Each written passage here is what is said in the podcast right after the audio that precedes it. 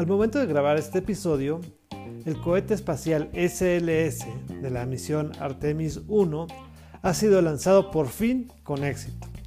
Y la nave Orión, que se desprendió de dicho cohete, se encuentra en rumbo a la Luna a falta de solo 230.000 kilómetros para volver a surcar los confines de nuestro querido satélite natural, dar algunas vueltillas y regresar.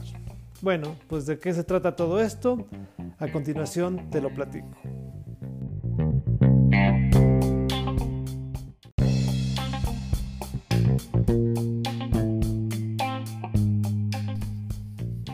Hagamos un poco de historia. No alcanzo a imaginar la sensación de los millones de espectadores aquel día 20 de julio del año 1969, cuando por primera vez la humanidad tocaba la luna. ¿Qué habrá sentido la gente viendo la transmisión en vivo, los funcionarios de la NASA y sobre todo los astronautas comandados por el afamado Neil Armstrong y su estudiada frase, un pequeño paso para el hombre, bla, bla, bla? Durante esta y algunas misiones posteriores, los humanos siguieron viajando a la Luna, recolectando piedras, haciendo experimentos, dando saltos, clavando banderas, manejando unos buggies 4x4 bien extraños y espaciales, y hasta un espejito dejaron orientado hacia la Tierra por si algún ocioso eh, quisiera lanzar un rayo láser y luego recibirlo de regreso. Una de las cosas que más sorprendió al mundo sobre el viaje a la Luna es que terminó siendo más aburrido de lo que se pensaba.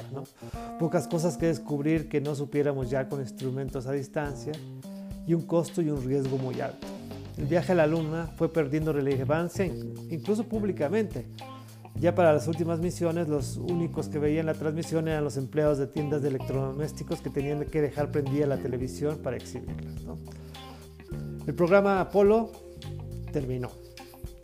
¿Y quién iba a pensar que casi 50 años después el hombre pensara en viajar a la luna nuevamente y es de aquí que nace el programa Artemis?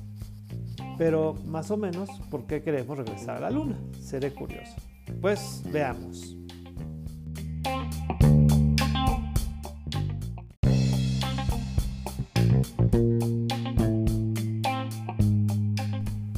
Pues resulta que el objetivo final no es la Luna, es el planeta Marte al que se pretende no solo enviar seres humanos a dar pequeños pasos para el hombre, sino a comenzar a establecer presencia humana permanente.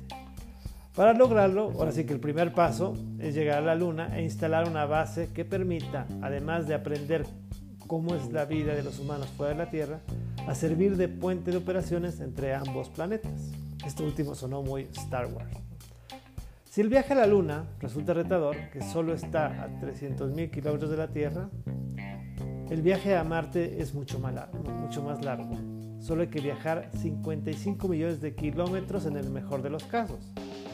Se requiere pues generar una aceleración mucho mayor, además que hay que hacerlo mientras se transportan elementos pesados para armar la estación marciana. Por tanto resulta conveniente salir de la Luna, sin atmósfera, y con una gravedad mucho menor que el de la Tierra. El programa Artemis se va a encargar de todo esto. Eh, la misión Artemis 1 que despegó hace un par de días es el primer paso hacia la expansión territorial seria en la Luna. Lanzar esta nave ha sido retador, aunque seguramente nos preguntamos por qué ha tardado tanto tiempo, por qué se canceló varias veces, que no teníamos dominado todo esto desde los 70s. Bueno, pues el tema principal es la nueva tecnología, nuevos diseños, nuevos materiales que son más eficientes seguramente, pero hay que probarlos para ver qué tanto resisten aceleraciones, campos magnéticos, calores extremos de salida y entrada a la Tierra, así como ver qué tan seguros son para los tripulantes. Esta misión no lleva gente, lleva unos maniquís con sensores que permitirán saber si lo es. Debido a que la sonda se está diseñando no solo para enviar humanos con espejitos a la Luna, sino también para enviar infraestructura, se requiere muchísimo más poder para arrancar el juguetito que va a ser más pesado que cualquiera del proyecto Apolo. Por eso mismo se está cambiando el combustible a usar. Anteriormente se contaba con oxígeno líquido como principal elemento de combustión y hay que decir que es sumamente inflamante, perdón, inflamable. Cualquier microorcito, por ejemplo, microfugas o presencia de grasa en contacto con el oxígeno podría causar que el cohete volara en mil pedazos. La humanidad, sin embargo, dominó esta tecnología adecuadamente. El tema es que ahora se está cambiando este combustible y se está usando una mezcla mucho mayor de hidrógeno que es más potente, pero también muchísimo más explosivo. Hay que probar todo esto.